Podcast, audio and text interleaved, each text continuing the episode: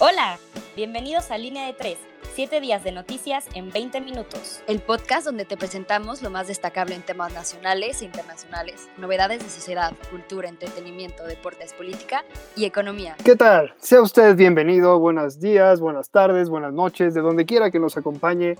Sea usted bienvenido aquí a Línea de 3, su casa, aquí las 24 horas de los 7 días de la semana, resumiéndole las noticias más importantes. El día de hoy me encuentro pues entusiasmado porque tenemos dos invitados de lujo. Eh, contamos el día de hoy con Estefanía, nuestra colaboradora de, entre comillas, en la parte internacional, Estefanía González, y Diego Alvarado, de la parte de nacional. Es un honor tenerlos el día de hoy con nosotros. Por favor, Estefanía, Diego, ¿cómo están? Buenas noches, Julio, ¿qué tal? Buenas tardes para vosotros. Estoy muy contenta de estar aquí. Hola amigos, ¿qué tal? Queridos Radio Escuchas, este, Julio, Steph, pues muy contento de podernos acompañar eh, en esta octava emisión de Línea de Tres. Y pues nada, vayamos con las noticias.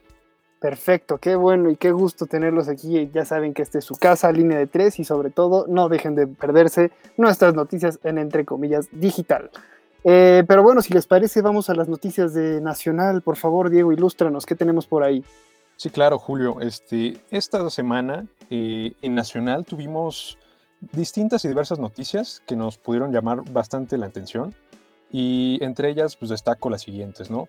El gobierno federal gastará 9.265 millones de pesos en accesos al Aeropuerto Internacional de Santa Lucía. Esto como parte del plan de infraestructura. El gobierno lanzará 25 proyectos de carreteras en el país que tendrán un valor aproximado de 108.044 millones de pesos. Sin embargo, los proyectos más importantes son referentes a los accesos al Aeropuerto Internacional de Santa Lucía, donde se tendrá un gasto de 9.265 millones de pesos. En otras noticias, también, se reporta un aumento a los asesinatos de policías, 45% este año. Durante los primeros nueve meses del 2020, los asesinatos a policías municipales, estatales y federales aumentaron en un 45% en relación a lo registrado en 2019. Esto de acuerdo al conteo de la organización Causa Común, pues durante estos meses se han contabilizado al menos 422 policías víctimas de homicidio. Además, se alerta que Guanajuato es por tercer año consecutivo el estado donde más policías mueren al año. En otras noticias, pues, ¿qué te digo amigo? Se continuará insistiendo en la desaparición de los 109 fideicomisos. En la conferencia de prensa del pasado domingo, el coordinador del grupo parlamentario de Morena, Mario Delgado, aseguró que este martes buscarán la mayoría en la Cámara de Diputados para la aprobación de la desaparición de los 109 fideicomisos que le otorgarán al gobierno más de 68.400 millones de pesos al presupuesto. Y como actualización para todos los radioescuchas que nos atienden el día de hoy, pues les traemos la noticia de que la Cámara de Diputados ya ha aprobado en lo general la extensión de estos 109 fideicomisos. Eh, la bancada de Morena, PES y Partido Verde pues, han votado a favor y pues nada, recordemos que dentro de estos 109 fideicomisos, 65 son referentes a cultura y ciencia, por lo que nada más queda preguntarnos qué deparará y qué cambios traerá la desaparición de estos fideicomisos a la ciencia y cultura de nuestro país. No sé, amigos, yo les pregunto a ustedes qué opinan. Pues mira, digo, la verdad es que tocas un tema sumamente interesante desde muchas perspectivas. Yo eh, personalmente considero que la cuarta transformación, bueno, no recordaremos, no me dejarás mentir, Susana Zabaleta defendía que la cultura y que el arte y que todo eso con la cuarta transformación iba a cambiar. Y la verdad es que lo único que ha transformado es que hemos ido de mal en peor en temas de cultura, en temas de arte, en temas de investigación científica. El CONACID está completamente destruido. Eh, la investigación en México, la verdad, ha, querido, ha quedado muchísimo, muchísimo eh, que desear. Entonces, franca y honestamente, este gobierno ha ido desmantelando los institutos de investigación y los institutos de cultura uno por uno. Entonces, pues, realmente la pregunta sería más bien, ¿a dónde estamos destinando ese dinero? A programas asistencialistas para las próximas elecciones. Pero bueno, me gustaría también escucharte, Estefanía, eh, comparado, por ejemplo, en temas de cultura y, y tecnología e investigación, en España, ¿qué es lo que está ocurriendo? Pues muchas gracias por preguntar, Julio. Es una pregunta muy interesante. Como sabemos, en todo el mundo la sección de cultura, la sección de investigación, está siendo una de las más atacadas con el estallido de la pandemia, ya que se destinan todos los fondos, la mayoría de ellos, a seguridad, a sanidad, y estas partes quedan como un poco relegadas. incluso cuando cumplen una parte muy importante de la sociedad. Ahora que estamos la mayoría confinados en casa, a uno le apetece ver una buena película en la televisión, tener acceso a información y datos de otras culturas. Sin embargo, los gobiernos parece que no hacen caso a esa demanda de la sociedad y por lo menos aquí en Europa, concretamente en España, se destina menos del 1% de los presupuestos generales del Estado a tareas de investigación, a tareas de cultura, a tareas de propagación de, de la ciencia. Diego, has soltado tú esta pregunta tan interesante. ¿Qué opinas de ella? Pues a título personal y más allá de la política, en este caso, pues eh, sabemos todos que la cultura y la ciencia en México pues han estado muy rezagados siempre. Más allá de este gobierno, pues es un, son áreas del conocimiento a las que se les ha puesto muy poca atención y muy poco cuidado. Y pues sí es un poco triste, ¿no? Ver cómo este sector, eh, sobre todo el artístico, ¿no? Que como comentó Julio, pues fue de los que más apoyo entregó a este nuevo gobierno, ya no son tomados en cuenta por este gobierno y pues nada. Pero ahora, vámonos con política y economía, Julio. Por supuesto, y en estas noticias vámonos directo. La Suprema Corte de Justicia de la Nación desechó el proyecto del ministro Luis María Aguilar sobre la inconstitucionalidad de la consulta, propuesta por el Ejecutivo Federal para enjuiciar expresidentes. Además, Biden y Trump en el debate. Los candidatos a la presidencia de Estados Unidos, del expresidente Joe Biden, Partido Demócrata, y del presidente Donald Trump, Partido Republicano, se enfrentaron en un debate el pasado 29 de septiembre del 2020. El encuentro tomó lugar en la Universidad de Case Western Reserve con Chris Wallace como moderador. El evento estuvo caracterizado por interrupciones frecuentes del presidente Trump a las intervenciones de Joe Biden y descontrol de las discusiones desde la moderación. La elección tomará lugar el 3 de noviembre de este año. Además, la iniciativa privada invertirá en 39 proyectos. El secretario de Hacienda Arturo Herrera, el secretario de Hacienda Arturo Herrera informó que la iniciativa privada formará parte de los 39 proyectos de infraestructura. Esto con el objetivo de reanimar la economía mexicana. La inversión total será de 259.195 millones de pesos. Pero bueno, les pregunto a ustedes, a mí realmente el tema de la Suprema Corte de Justicia me llama muchísimo la atención. Eh, ¿Ustedes creen acaso que la Suprema Corte de Justicia ya cayó? ¿De verdad es un organismo que le está haciendo frente a la cuarta transformación? Y bueno, le pregunto a usted que esté en casa, ¿qué piensa? Eh, me gustaría escuchar su opinión, por favor. Diego. Pues es muy interesante esto que preguntas, Julio. La verdad es que pues, hemos visto poco a poco cómo ciertas instituciones que antes fungían de contrapeso al gobierno, pues que han ido perdiendo este peso, ¿no? Que se han ido desmantelando o que las han ido atacando, pues con el fin de debilitarlas y poderle dar como más autoridad al gobierno, en este caso. Eh, me parece que aquí pues, la Corte cedió, eh, sobre todo a una demanda por parte del Ejecutivo en este caso, pero también a una presión social, porque recordemos que el juicio a los expresidentes pues, fue una de las principales, uno de los principales motores de esta campaña que tuvo el actual presidente. Y pues también recordemos que estos expresidentes hoy en día, actualmente, pues son muy, muy, pero muy odiados eh, o muy repudiados, eh, mejor dicho, por gran parte de la población mexicana y yo creo que llevarlos a juicio pues no traerá ningún beneficio, aparte de que pone en riesgo pues el derecho a un, a un juicio justo, a, un, a la presunción de inocencia incluso.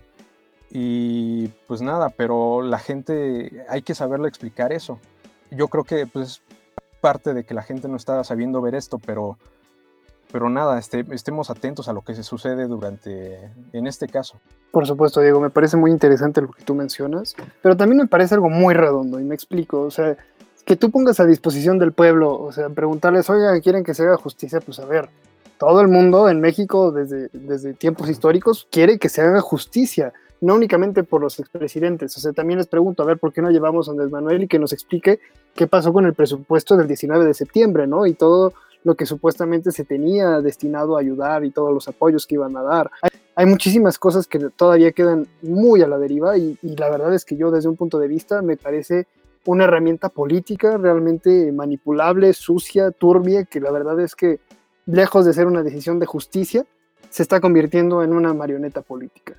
Esperemos que esta decisión obviamente va a llegar y la, la ciudadanía como tal, pues claramente quiere que se haga justicia y que caigan los que tengan que caer, pero de todos modos es algo muy inconstitucional por parte de la Suprema Corte de Justicia de la Nación. Pero bueno, mejor vámonos al internacional, Estefanía, por favor, ¿qué nos tienes? Qué interesante, Diego, Julio, lo que nos habéis contado. Por parte de la sección internacional, tenemos una noticia curiosa. ¿Sabíais que por primera vez desde hace 64 años no se va a celebrar el tradicional banquete de apertura de los premios Nobel? Este premio, que como todos sabemos se otorga anualmente en Estocolmo, este año, debido a las exigencias de la pandemia, no va a poder ser presencial, pero pese a todo, entre el 5 y el 12 de octubre conoceremos a las personas premiadas, empezando este lunes día 6 con el Nobel de Medicina, que se ha entregado a dos científicos norteamericanos y a uno británico por el descubrimiento del virus de la hepatitis C, lo que ha salvado millones de vidas. Este mismo martes, día 6, también se ha otorgado el Nobel de Física, que ha sido entregado a un alemán y a un estadounidense por sus investigaciones sobre los agujeros negros. El resto de galardones se repartirán entre los 187 nominados en las diferentes categorías, entre los que se encuentran las polémicas nominaciones de los presidentes de Rusia y de los Estados Unidos, ambos para el Nobel de la Paz. Y ya que estamos hablando del presidente de los Estados Unidos, ¿saben que Trump el pasado 2 de octubre ha sido diagnosticado positivo en la prueba de COVID-19? Y no solo él, sino que más miembros de la Casa Blanca, como lo es la primera dama Melania Trump, parecieron también contagiarse por cercanía con un asesor directo. Después de su estancia en el hospital clínico, lo que realmente preocupa a la comunidad internacional es el escenario político que derivará de su limitada presencia en mítines y debates, como el programado en Miami para el próximo 15 de octubre.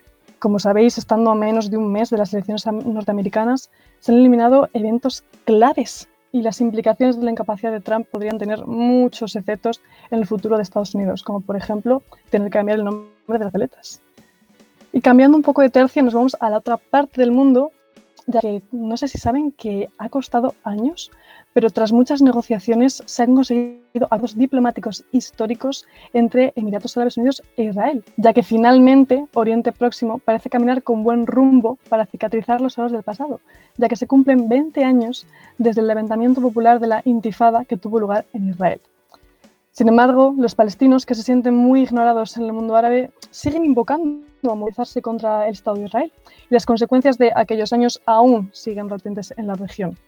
Tal como aseguran fuentes del periódico español El País, la preocupación por la seguridad ha determinado en gran parte el prolongado éxito de la derecha de Netanyahu, el actual presidente del Estado de Israel. Por lo que también esto ha derivado en unas tremendas protestas violentas que están viendo en ese mismo país árabe en las últimas horas, ya que la policía está reprimiendo de forma sumamente agresiva a los manifestantes que están en contra de las restricciones del confinamiento impuestas por el presidente Netanyahu, que no cuenta con el apoyo de las autoridades sanitarias y ha tomado estas decisiones de manera totalmente unilateral, además de que ha sido cesado por corrupción. Así que decidme, Diego, Julio, ¿qué opináis de que los gobiernos puedan tomar decisiones unilaterales sobre cómo gestionar la pandemia y que no sean los sanitarios y los profesionales de la salud, de los virus, los que decidan en último lugar? Pues eh, fíjate que en última instancia yo creo, a título personal, yo, yo diría que sería mejor que los, que los expertos sanitarios y profesionales de la salud decidieran sobre qué medidas establecer eh, pues, en ciertas localidades, ¿no? Porque pues, si a eso se dedican, si son expertos en el tema, y si ellos saben mejor que nadie de qué se trata esta enfermedad, este, qué medidas se pueden implementar y por supuesto qué medidas serán útiles y cuáles no, pues yo creo que está de más que, que los jefes de Estado en este caso o las autoridades locales tomen decisiones arbitrarias, que muchas veces pues, son motivadas por motivos políticos o son, son parte de pues, un sistema de propaganda, ¿no? Eh, que al final del día pues hacen más mal que bien. Pero tú, Julio, ¿qué opinas? Pues mira, Diego, franca y honestamente yo sí considero que los profesionales de la salud son los profesionales en la salud, eso no se va a negar, ¿no? Lo que me queda muchísima duda es que también ellos no son expertos en gobernar, ¿no? Entonces hay que saber también lo que es estar enfrente de una nación entera y saber también las restricciones de que es muy difícil, esta pandemia les cayó muy mal a todos, bueno, exceptuando al presidente que dijo que le cayó como anillo al dedo, lo dudo bastante. pero en general eh, a la mayoría de los gobiernos y a la mayoría de las economías les está afectando y les está afectando gravemente. Entonces, también habría que ver, ¿no? Una ponderación, el secretario de Economía, por ejemplo, que tiene que decir al respecto. Hay que tener eh, muchísima valentía para tomar estas decisiones porque están en juego miles de vidas. Pero bueno, Estefanía, te pregunto a ti también, por favor, ¿qué es lo que, qué contraste ves tú con un gobierno, por ejemplo, aquí en América Latina y ahí en Europa? Pues me llama la atención precisamente esto que acabas de decir, Julio, acerca de cómo a vuestro presidente le ha caído como anillo al dedo la pandemia. En realidad no es tan diferente que en Europa, al final las personas son iguales en todo el mundo. Y sí que es verdad que muchos presidentes autonómicos han aprovechado esta pandemia, estas restricciones que nos hemos visto obligados a, a cumplir, como una herramienta política han jugado con la pandemia como han querido en función a lo que ellos consideran que es mejor, pues bueno, para ellos mismos, vaya. Y bueno, ahora, Diego, ¿qué, nos cuentas en Sociedad y Cultura? Ahora vámonos de lleno con la sección de Sociedad y Cultura, amigos. Eh, pues sí, amigos, murió Quino, padre de Mafalda. El caricaturista argentino Joaquín Salvador Lavado Tejón, conocido universalmente como Quino, autor de la también mundialmente famosa Mafalda, falleció el pasado miércoles a los 88 años, informó en redes su editor, Daniel Davinsky. Se murió Kino, toda la gente buena en el país y en el mundo lo llorará, escribió Daniel Davinsky. También, la autora Elena Poniatowska declaró, matar a un joven es matar la esperanza de un país. Esto lo dijo en la conmemoración de la matanza de Tlatelolco. La autora de La Noche de Tlatelolco fue convocada el 1 de octubre por la Universidad Juárez del Estado de Durango para conversar sobre ese libro que narra los hechos trágicos ocurridos durante la represión estudiantil del año 1968. También dijo, lo principal es Ayotzinapa en este momento y que pidamos justicia por los jóvenes desaparecidos. Se han dado algunas explicaciones, pero es necesario que pidamos resarcimiento, declaró. Y finalmente, tendremos una noticia científica. El Nobel de Física será entregado a una triada de científicos por sus descubrimientos sobre agujeros negros. El científico británico Roger Penrose, el alemán Reinhard Genzel y la estadounidense Andrea Jess serán galardonados con el Premio Nobel de Física 2020 por sus descubrimientos sobre los agujeros negros, uno de los fenómenos más exóticos en el universo. Así lo informó el martes el organismo encargado de los galardones. Por un lado, Penrose ha hecho importantes cálculos y ha desarrollado eh, impresionantes métodos sobre la teoría de la relatividad de Einstein. Y por el otro, a Guess y Gensel se le atribuyen el descubrimiento de un agujero negro supermasivo al centro de nuestra galaxia. Ahora, les pregunto a ustedes, querido público, y a ustedes amigos, Steph y Julio, ¿qué opinan? ¿Qué traerán estos nuevos descubrimientos para la humanidad? ¿Qué futuro habrá para la humanidad? Pues madre mía, Diego, la verdad que a mí todo este tema de los agujeros negros me llama muchísimo la atención, porque personalmente no soy una gran entendida en física ni en astronomía, pero encuentro muy, muy, muy sorprendente que haya personas aquí en la Tierra que sean capaces de ver más allá del cielo, que sean capaces de utilizar las herramientas que la ciencia nos ha dado a lo largo de la historia para descubrir algo tan increíble como un agujero negro. Te quiero decir, es materia que absorbe toda la energía y toda la luz que tiene alrededor, realmente, si te pasas a pensarlo, asusta. Pero bueno, hablando de temas un poquito más livianos, Julio, ¿qué nos estás en deportes? Por supuesto, vámonos, porque es jueves de podcast y el fútbol y los deportes no nos esperan. Ahora, vámonos, los fichajes, empezamos. El 5 de octubre se cerró el mercado de fichajes en la mayoría de las ligas de Europa y algunas de las bombas a destacar fueron estas. Edinson Cavani llegó al Manchester United ante todo pronóstico. Llegó este jugador uruguayo de gran talento al Manchester United. Eh, además, Alex Telles, ex compañero del Tecatito, fue fichado por el Manchester United. Douglas Costa regresó al Bayern Múnich como préstamo. Y además, este Thomas Partney es vendido a los Gunners.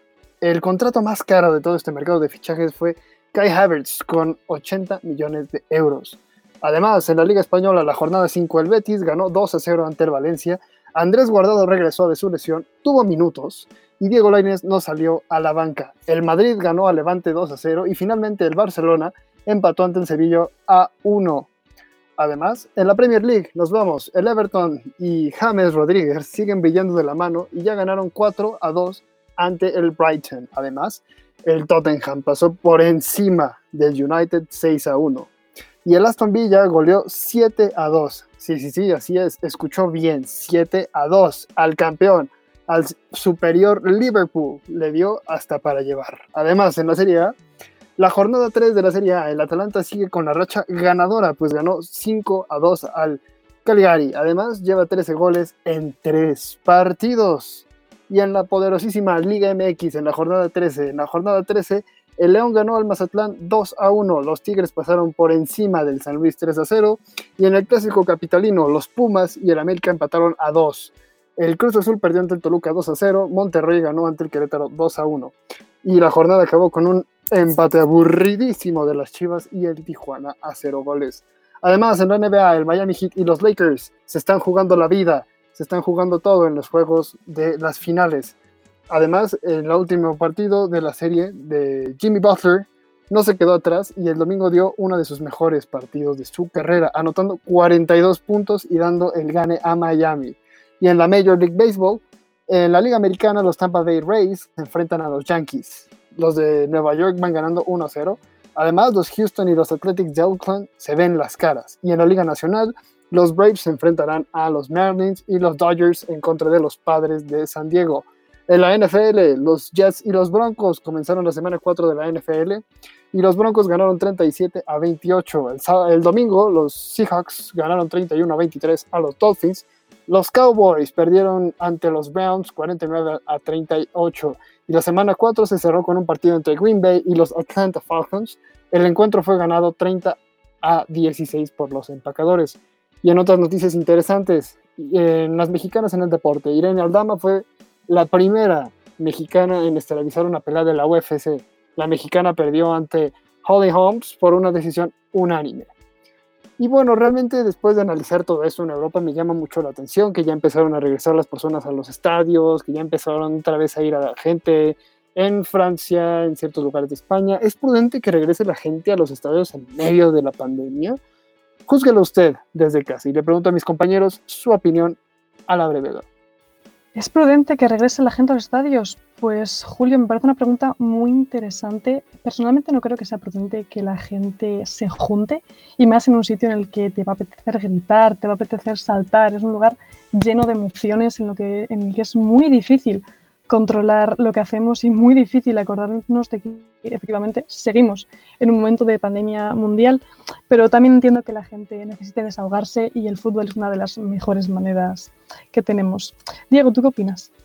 Yo diría, por el aspecto sanitario, no lo recomendaría. No lo haría y... Pero también considero que existe pues, este aspecto económico y este aspecto psicológico y social también, que requiere que estas personas, principalmente las aficionadas al fútbol, pues se congreguen nuevamente en estos recintos. Y pues me parecería bien, eh, si se hace, pues que se haga con las medidas pertinentes, ¿no? Por supuesto, sin embargo, hace ratito, hace unos días, eh, precisamente la Federación Mexicana de Fútbol anunció que pues, México no está en condiciones de regresar próximamente a los estadios. Pero bueno, como siempre, esto fue todo en la semana. Muchísimas gracias a estos invitados de lujo, eh, Estefanía, eh, Diego, un saludo a Estefanía allá en Salamanca, un saludo a Diego allá en la Ciudad de México. Muchísimas gracias a los dos, es un honor tenerlos aquí y como siempre los estamos viendo y a usted que esté en la comunidad de su hogar, de su trabajo, de donde quiera que nos escuche, muchas gracias. Y muchísimas gracias a todo el equipo de Entre Comillas y a usted, gente que nos escucha, no olviden darse una vuelta por el sitio web de Entre Comillas, entrecomillasdigital.com nuestras redes sociales también, Instagram, Facebook, Twitter. Pues nada, hasta la próxima. Sobre todo eso, muchas gracias a todos los que nos escucháis, a los dos lados del charco. Esperamos seguir con vosotros muchas emisiones más y que disfruten de lo que les tenemos que contar aquí en línea de tres.